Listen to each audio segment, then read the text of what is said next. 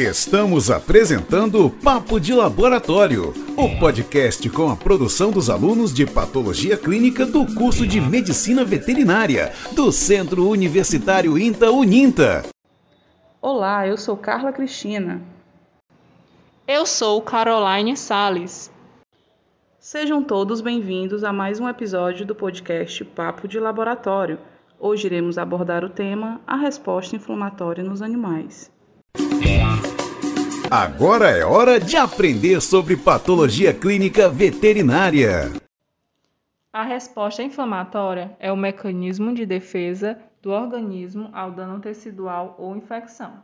Nada mais é que um processo biológico complexo que envolve o acúmulo de leucócitos, proteínas plasmáticas e fluidos oriundos do sangue, ocorrendo no tecido extravascular, local da infecção ou lesão. A finalidade desse processo é remover o estímulo indutor da resposta e iniciar a recuperação tecidual local. E tudo isso acontece em uma dinâmica que é o que vamos falar agora. A inflamação é a resposta mais importante dos leucócitos no sangue. A natureza da resposta é compreendida levando em consideração a dinâmica de migração dos neutrófilos dos compartimentos medular e vascular. A migração neutrofílica ocorre seguida à liberação de mediadores a partir de uma lesão inflamatória pela interleucinas 4, 10 e 13, aumento da hiperplasia medular, aumento da liberação das células da medula para o sangue e aumento da demanda no local da inflamação. Os neutrófilos são células leucocíticas da imunidade inata produzidas na medula óssea e liberadas no sangue após completar sua maturação na medula. Durante a leucopoese, integram os compartimentos de proliferação, maturação e reserva, exceto em bovinos, sendo liberadas quando há demanda tecidual ou estímulo. Na circulação sanguínea, são distribuídos nos compartimentos marginais e circulantes, em grandes e pequenos vasos, onde circulam por menos de um dia, aproximadamente 10 a 15 horas. Depois, migram para os tecidos ou cavidades corporais. Essa dinâmica da circulação leucocitária escalonada, em ordem de maturidade celular entre medula óssea, vasos sanguíneos e tecido, é essencial para a resposta inflamatória dos animais. Quando há demanda tecidual, os neutrófilos imaturos, como bastonetes, metamielócitos e mielócitos, são liberados do compartimentos de reserva ou de maturação em bovinos da medula óssea. E na resposta inflamatória, a presença destes é denominada de desvio neutrofílico nuclear para a esquerda, DNNE. Um DNNE pode ocorrer com neutrofilia e também com neutropenia, que são alterações na contagem de neutrófilo. A neutropenia indica consumo mais grave de neutrófilos devido à lesão inflamatória mais intensa ou repopulação precoce no sangue após lesão reversível às células tronco, em que as células nos tecidos, diante dos variados estímulos fisiológicos e patológicos que recebem, buscam adaptar-se alterando as suas estruturas, de modo que a função celular é estimulada ou reduzida, ou não alterada, segundo as circunstâncias que lhes são impostas e a capacidade da célula em se adaptar. Um desvio ordenadamente à esquerda sugere estímulo inflamatório. Nesse caso, o termo ordenadamente significa que a quantidade de cada estágio celular diminui com o grau de imaturidade da célula. A intensidade da resposta inflamatória depende da gravidade da inflamação e dos estoques de leucócitos na medula óssea. Quanto maior a resposta inflamatória, maior a intensidade do desvio, sendo leve, moderado ou intenso. Considerando a qualidade da resposta inflamatória, pode ser regenerativa e degenerativa. Na resposta regenerativa, as células maduras superam o somatório das células imaturas, sendo segmentados maior que bastonetes, maior que metamielócitos e maior que mielócitos, e proporcionalmente recebe o nome de desvio neutrofílico nuclear para a esquerda regenerativo. Quando a contagem do somatório de células imaturas superarem as maduras, o desvio será degenerativo. Na inflamação aguda, as principais células envolvidas são os neutrófilos, macrófagos e células natural killer. Na inflamação crônica, os processos inflamatórios sofrem alterações qualitativas caracterizadas por mudanças progressivas nos elementos celulares e solúveis que infiltram o tecido. No animal que apresenta quadro de resposta inflamatória, vemos no hemograma alterações no leucograma. São relacionados às células de defesa, como leucócitos, neutrófilos, sejam eles segmentados, bastonetes, metamielócitos, mielócitos ou hipersegmentados, linfócitos, eosinófilos, monócitos e basófilos. Na interpretação da resposta inflamatória, é primordial compreender a terminologia descritiva associada aos padrões, pois no leucograma seguimos a tabela pré-estabelecida de valores de referência normais para as diferentes espécies animais. As contagens anormais são descritas adicionando sufixo ao nome do tipo celular envolvido. O sufixo penia refere-se à diminuição da contagem do tipo celular no sangue. As citopenias importantes para a interpretação incluem neutropenia, linfopenia e eosinopenia. O termo não se aplica a neutrófilos bastonetes, metamielócitos e basófilos, enquanto o sufixo filia ou citose refere-se ao aumento da contagem do tipo celular no sangue, como leucocitose, neutrofilia, eosinofilia, basofilia, monocitose e linfocitose.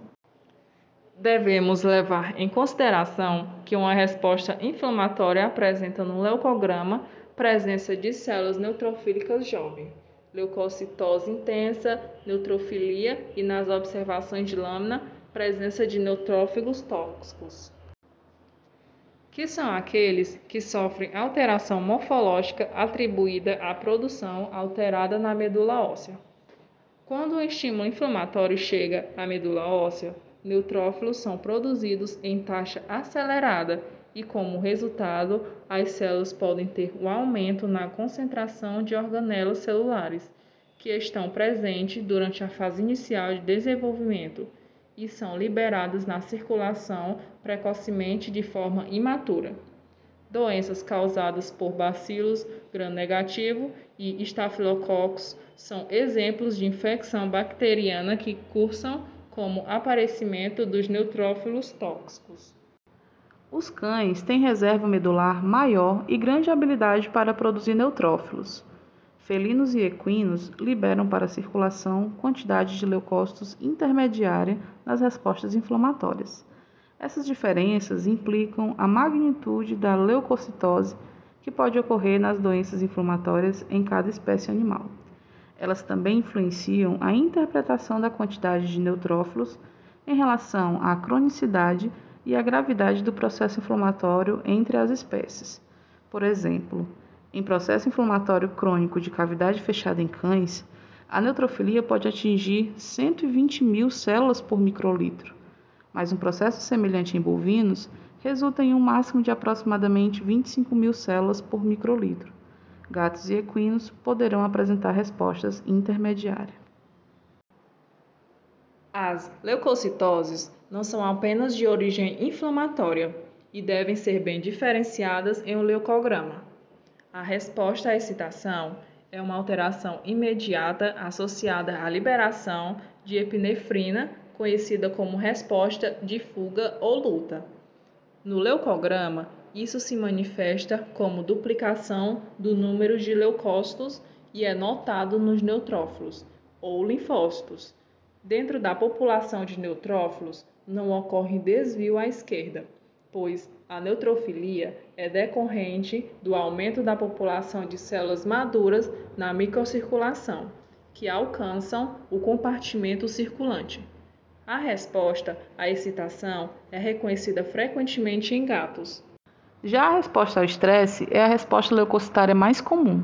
O estresse fisiológico é uma resposta do corpo mediada pela liberação de hormônio adrenocorticotrófico pela hipófise, que resulta na liberação de cortisol pela glândula adrenal. Isso ocorre em resposta à maioria das doenças sistêmicas, distúrbios metabólicos e à dor. Exemplos de condições que provocam a resposta ao estresse inclui insuficiência renal, cetoacidose diabética, desidratação, doença inflamatória e dor associada ao trauma. A alteração mais consistente é a linfopenia. Quando a contagem de neutrófilos do animal estando em repouso é superior a 50% da taxa de variação normal, é esperada a ocorrência de neutrofilia. Um DNNE não ocorrerá a menos que haja doença inflamatória concomitante. A eosinopenia é a próxima alteração mais consistente, porque ela define a diminuição absoluta nos números de eosinófilos circulantes. A monocitose é variável, mas ocorre mais consistentemente em cães. A importância da interpretação do leucograma de estresse é observar se há distúrbio fisiológico adjacente e evitar a interpretação de um padrão induzido simplesmente por esteroides como inflamação. Agora é hora de aprender sobre patologia clínica veterinária. Agora, seguindo para a parte 2 do nosso podcast, teremos um momento com os entrevistados. Para participar do nosso podcast abordando a temática da resposta inflamatória nos animais, convidamos a doutora Kalina Simplício. Ela é graduada em Medicina Veterinária e licenciatura em Ciências Agrárias pela Universidade Federal Rural de Pernambuco, com residência em Clínica de Grandes Animais, na Clínica de Bovinos de Garanhuns, Camping Avançados da UFRPE. É mestre e doutora com curso de pós-doutoramento em Clínica Médica Veterinária pela Universidade Estadual Paulista Júlio de Mesquita Filho, FCAV Unesp. Atualmente é docente do curso de Medicina Veterinária e coordenadora do grupo de estudo em Ruminantes do Sertão, da Universidade Federal de Sergipe, Campos do Sertão e Nossa Senhora da Glória. Doutora Kalina, seja bem-vindo ao nosso podcast. É com muita satisfação que temos sua participação e podemos contar com sua experiência e conhecimentos. Sobre a temática resposta inflamatória dos animais, é sabido que os bovinos têm uma dinâmica de leucopoese diferente das outras espécies. Doutora Kalina, a senhora poderia compartilhar conosco sua experiência com os bovinos, considerando a resposta inflamatória e os processos patológicos, bem como no estabelecimento do diagnóstico e prognóstico do animal? O, o, hemograma, né, ele é um exame que quando você associa a anamnese à avaliação clínica do teu paciente, ele é uma excelente ferramenta de auxílio diagnóstico é bem simples, apesar de ser inespecífico, é muito informativo e de baixo custo. Então, é importante que a gente saiba interpretar corretamente. Né? No caso dos bovinos, a interpretação do, do, do, hemograma, em especial do leucograma, que nos diz muito em relação às respostas de, de fase aguda, né? quando se tem um, um foco inflamatório ou infeccioso, mas essa interpretação ela requer um conhecimento prévio das particularidades inerentes à, à espécie. Né, e as mudanças fisiológicas que podem ser encontradas. Né? A gente sabe que um animal é, sob estresse, um animal em trabalho de parto, animais. Então, existem alguns estados fisiológicos que naturalmente interferem nessa resposta leucocitária. No caso dos ruminantes, é, que são animais naturalmente linfocíticos, ou seja, é uma, são espécies que têm fisiologicamente uma maior contagem de linfócitos, por exemplo. Né? Então, a gente tem muitas vezes, quando se tem respostas inflamatórias, um foco inflamatório, infeccioso, é, o que acontece é a gente é, verbaliza, né? a gente denomina o que, que, o que ocorre é uma inversão, ou seja, você tem uma maior contagem de neutrófilos do que de neutrófilos segmentados do que de linfócitos. Né? Isso é uma condição bem comum quando a gente tem esse foco inflamatório infeccioso. Uma outra particularidade no ruminante é que ele tem um pool circulante de leucócitos muito pequeno. Então, o que acontece é que nas primeiras horas do, da agressão tissular, o que se tem é uma migração né? marcante de, de leucócitos para o sítio de agressão tissular. Então você, isso vai ser demonstrado no teu hemograma como uma leucopenia inicial. Né? Isso é bem característico do foco inflamatório inicial. Você tem contagens leucocitárias bem baixas, mas isso é transitório e é, e é bem rápido, passa rápido. Aí sim, depois a, medula óssea começa a responder, mandar mais células para a corrente sanguínea, e aí sim você vai ter leucocitose eh, na sequência, né? Uma outra coisa que acontece com, é, com frequência, né, com relativa frequência, é a inversão à esquerda, o desvio à esquerda, que, que é o quê? Né? O desvio à esquerda a gente fala quando o animal tem uma leucocitose, ou também pode ser quando ele tem uma leucopenia, não não está necessariamente associado a altas contagens leucocitárias, mas é, os desvios, né? O desvio para a esquerda é muito comum porque ele está te dizendo que o animal está com muita necessidade daquela célula, daqueles leucócitos, então ele está mandando mais célula jovem. O que que isso se vê? O que que isso se como se constata isso aí, né? A gente vê isso aí ilustrado no leucograma como a presença de grande quantidade de leucócitos jovens, que são os bastões ou bastonetes. Né? São leucócitos jovens que estão sendo enviados, a medula está enviando para a corrente circulatória, porque não está dando tempo, tá, a demanda está sendo muito alta e não está dando tempo de amadurecer. Então, ela manda mesmo estando ainda sem estar completamente maturada. Na rotina clínica ou cirúrgica, a interpretação de leucogramas seriados permite um melhor acompanhamento do caso abordado.